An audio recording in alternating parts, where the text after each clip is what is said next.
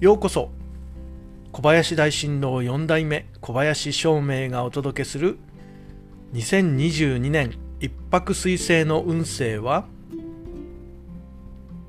今年は低迷期に入ります。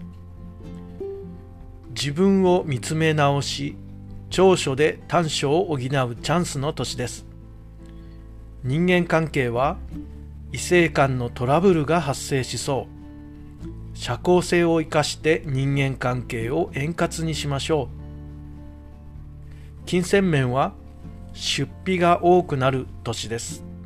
節約を心がけ貯蓄をするチャンスです。お仕事運は油断をすると失敗する可能性があります。慎重に仕事全般を見直す時期です。健康面は持病に注意しましょう。予防を心がけ次の飛躍に向け健康管理する時期に来ています。おすすめの運気は愛情守護運健康蓄財運希望運になります。低迷している時こそ次の飛躍に向けるチャンスの時です。